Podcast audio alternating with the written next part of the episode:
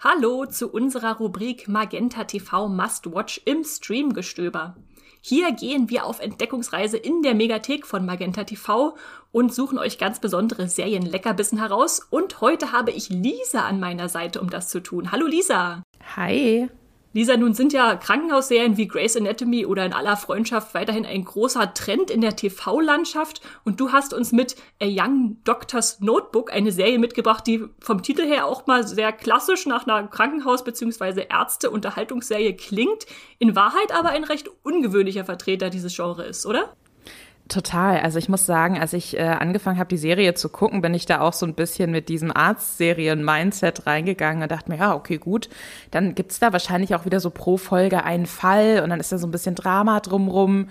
Aber ähm, es ist schon klassische Arztserie und das ist Young Doctor's Notebook überhaupt nicht. Also es ist in meinen Augen so die perfekte Mischung aus Drama und Comedy. Sehr, sehr düster, aber auch unfassbar witzig und verdammt blutig, aber da gehen wir dann gleich nochmal drauf ein. Also im Kern geht es um einen jungen Arzt, der frisch von der Uni in Moskau kommt und seinen ersten Job bekommt. Und zwar soll er so eine Arztpraxis leiten im russischen Hinterland, wo wirklich gar nichts mehr drumrum ist.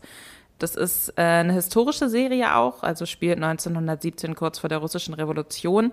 Und dieser junge Arzt äh, landet dann da in diesem russischen Hinterland, hat davor noch nie operiert oder mit echten Patienten gearbeitet, sondern ist zwar so ein bisschen so ein Wunderkind, der mit unfassbar guten Noten abgeschlossen hat, kennt seinen Job aber eigentlich nur aus Büchern und ähm, muss sich da dann durchschlagen und wird dabei begleitet von seinem Selbst, seinem älteren Selbst dass er quasi wie in seinem Kopf hat und dass ihm da versucht, so ein bisschen zur Seite zu stehen. Es ist im Endeffekt eigentlich, es ist keine Krankenhausserie, es ist ein Charakterdrama, das auf eine ja düstere äh, Comedy-Komponente trifft, aber der Fokus ist ganz klar auf Menschen. Ja, das klingt jetzt, klingt jetzt seltsam von der Genremischung, Mischung, ergibt aber absolut Sinn, wenn man da reinguckt. Also lasst euch davon nicht abschrecken, es ist wirklich großartig.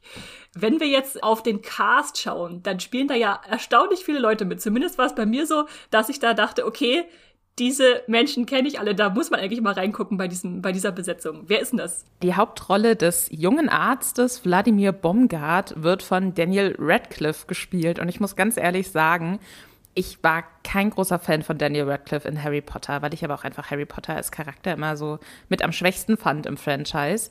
Und das war dann so in A Young Doctor's Notebook, das war so die erste Rolle damals, in der ich ihn nach Harry Potter gesehen habe und er hat mich komplett weggeblasen, weil der, was man eben von Harry Potter jetzt nicht so kannte, der hat ein unfassbares humoristisches Gespür und kann aber auch wirklich so Schmerz und innere Zerrissenheit wahnsinnig gut darstellen und bekommt dann mit seinem älteren Ich auch noch einen Schauspieler an die Seite gestellt, der das auch unfassbar kann und schon unfassbar oft bewiesen hat, und zwar John Hamm, den die meisten wahrscheinlich als Don Draper aus Mad Men kennen. Und die beiden haben einfach eine unfassbare Chemie. Also vielleicht nochmal zur Erinnerung, es spielt auf zwei äh, Zeitsträngen auch. Wir haben einmal 1917, das, was so ein bisschen als das äh, Jetzt dargestellt wird mit dem jungen Arzt, Daniel Radcliffe, da liegt der Fokus drauf. Aber sein älteres Ich taucht eben nicht nur 1917 auf, sondern man sieht auch immer so ein bisschen Ausblicke auf die Gegenwart des älteren Ichs, also in 1934, wo John Hamm dann eben als Wladimir Baumgart an einem ganz anderen Punkt in seinem Leben ist. Und die treffen trotzdem immer wieder zusammen, haben eine unfassbar interessante Dynamik und es gibt noch viele andere tolle Figuren auch in der Serie, aber im Kern stehen die beiden und es, es macht einfach unfassbar Spaß, denen zuzugucken. Auf jeden Fall. Wenn du mir vorher erzählt hättest, dass du mir John Hamm als älteren Danny Radcliffe verkaufen kannst, hätte ich gesagt, niemals. Aber nachdem ich die zwei zusammen gesehen habe, einfach äh, ganz toll. Nun ist die Serie schon ein bisschen älter. Von, von wann ist sie denn? Wann wurde sie ausgestrahlt und wie viele Staffeln gibt es überhaupt? Also es gibt insgesamt zwei Staffeln. Die erste Staffel ist, ist sehr nah an den Charakteren noch dran. In der zweiten kommt noch so ein bisschen so eine politische Komponente mit dazu, die aber auch nie ganz im Vordergrund ist.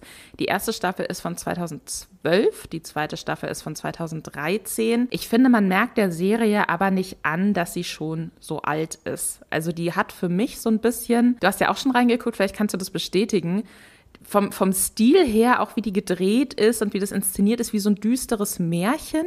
Mhm. Und ist dadurch auch in meinen Augen relativ zeitlos. Das ist eine britische Serie, was sich auch so in der Art von Humor so ein bisschen widerspiegelt, dass man da auch echt reingeht, wo es weh tut und wo es unangenehm wird. Die Serie ist ab 16 Jahren freigegeben, weil man, und das muss man vielleicht auch nochmal sagen, es ist eben auch eine Arztserie in Anführungszeichen und da wird mit sehr, ja, wenig modernen Mitteln dann auch mal ein Bein amputiert oder so. Also man sieht krasse, sehr eklige Verletzungen auch, äh, wodurch auch dann tatsächlich wiederum sehr viel düstere Comedy entsteht. Man sieht sehr viel Blut, man sieht Drogenkonsum beziehungsweise Medikamentenmissbrauch, was nach und nach auch eine größere Rolle spielt im Laufe der ersten Staffel und ja, man sieht auch Geschlechtsakte, wenngleich auch nicht so wahr wahnsinnig ausgiebig. Jede Staffel hat vier Folgen. Die Folgen sind immer so zwischen 20 und 25 Minuten lang.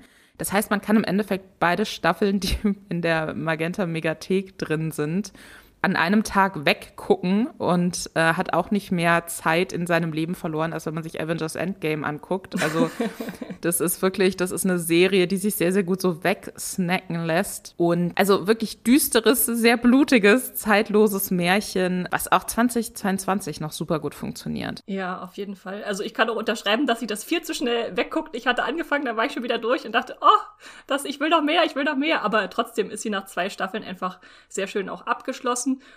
Und äh, ich glaube, die Warnung, die du ausgesprochen hast, ist wichtig. Also es, es passiert schon Blutiges. Ich glaube, ich werde die Szene nie wieder vergessen, wo er in diesen Operationssaal reinkommt und dann ist ein Mädchen, dem die Beine amputiert werden müssen und er hat nur so eine stumpfe Knochensäge. Oh, und wie sie das auskosten in dunkelstem Humor, äh, da rollen sich mir jetzt noch die Fußnägel hoch. es ist halt auch so gut, weil man äh, sich sehr gut auch mit Daniel Radcliffe als diesem jungen Arzt identifizieren kann, der zwar in der Theorie total weiß, was er da jetzt tun muss und wie so eine Verletzung aussieht, der dann aber, wenn er damit konfrontiert ist, auch immer erstmal kurz wieder den Saal verlassen muss, um eine rauchen zu gehen. Angeblich. Gott. In Wahrheit schlägt er nochmal schnell nach, wie man das macht, ja, teilweise. Ja, und wenn wir jetzt nochmal versuchen zusammenzufassen, was denn die Serie so besonders macht, also warum man sie unbedingt gucken sollte, kannst du das nochmal für uns tun? Also, wir haben jetzt viel darüber gesprochen, dass die Serie wahnsinnig witzig ist. Und das ist sie. Und das ist aber so eine Art von Lachen, die passiert, damit man nicht weinen muss. Also das ist dieser junge Arzt, der dann kompletter Isolation im verschneiten russischen Hinterland sitzt und permanent überfordert ist und sich sehr, sehr allein fühlt. Das schafft die Serie mit ganz, ganz einfachen Stilmitteln rüberzubringen. Also man hat wirklich das Gefühl, man guckt ihm dabei zu, wie jemand gefangen ist und man ist selbst mit ihm da gefangen. Man lacht mit, aber man denkt sich auch die ganze Zeit so, oh, scheiße, Mann. Wenn ich da sitzen würde, weiß ich nicht, würde ich wahrscheinlich ähnlich verzweifelt Ketten rauchen, weil ich nicht wüsste, wie man das ertragen soll. Also man ist, ähm, man fühlt sich den Figuren sehr, sehr schnell, sehr verbunden, obgleich sie stellenweise sehr überzeichnet sind. Und diese emotionale Komponente, also es, es gibt einen Grund dafür, dass dieser junge Doktor quasi von seinem älteren Ich begleitet wird. Denn gegen Ende der ersten Staffel passiert etwas, was das Leben von diesem jungen Arzt für immer verändert und ihn in der Zukunft auch oder eben im Jahr 1934 extrem einschränkt. Und sein älteres Ich versucht ihn da noch von abzuhalten. Und es ist eine Szene, es ist schon ein paar Jahre her, dass ich zum ersten Mal Young Doctor's Notebook gesehen habe. Aber diese Szene habe ich nie vergessen. Da bleibt einem das Lachen im Hals stecken und da merkst du plötzlich, oh Gott, es ist eben, es ist eben auch ein Drama. Und das Drama liegt nicht nur darin, dass da Menschen mit absurden Verletzungen ankommen, die oft eben auch einfach nicht gerettet werden können, sondern das Drama liegt auch darin, was das auf psychologischer Ebene mit Menschen macht, mit jungen Menschen macht, die eben in so einer Situation drin stecken und die das Leben von anderen Menschen in den Händen halten und überhaupt nicht damit klarkommen. Und deswegen ist es auch, ich freue mich gerade voll, dass wir über diese Serie sprechen können, weil ich immer das Gefühl habe, viel zu wenige Leute haben die bisher gesehen und ich freue mich, dass die jetzt endlich auch irgendwie wieder so einer breiten Masse zugänglich gemacht wird, weil das ist in meinen Augen eine Serie, die man gesehen haben muss. und mhm. doppelt gesehen haben muss, wenn man so ein bisschen Interesse hat an so düsteren Humorsachen, wenn man Interesse dran hat, was Daniel Radcliffe nach Harry Potter so gemacht hat und wenn man John Hamm als äh, Schauspieler feiert. Dann muss man es doppelt und dreifach gucken. Also ganz, ganz große Empfehlung auf jeden Fall von mir. Und wenn ihr jetzt auch findet, dass A Young Doctor's Notebook wahnsinnig interessant klingt ähm, und da die Spielfreude von Danny Radcliffe und Jen Hamm miterleben wollt, dann könnt ihr das jetzt mit allen zwei Staffeln in ja, den insgesamt acht Folgen bei Magenta TV in der Megathek. Magenta TV ist das TV- und Streaming-Angebot der Telekom, ob Fernsehen oder als Hub für Streamingdienste wie Netflix, Disney Plus, Amazon, relevante Mediatheken. Da kommt das komplette Entertainment-Angebot zusammen, auch mit Channels wie Sony One oder ja, Dokus, Filmen, Exclusives, also was das Herz begehrt. Und Magenta TV gibt's auch für Nicht-Telekom-Kunden unabhängig vom Internetabschluss als App, als Stick im Browser, flexibel monatlich kündbar. Und wie genau ihr zur Magenta TV Megathek kommt, erfahrt ihr in den Shownotes. Und damit bleibt mir an dieser Stelle nur noch zu sagen, danke an Magenta TV, danke dir Lisa für diese Empfehlung und bis zum nächsten Mal.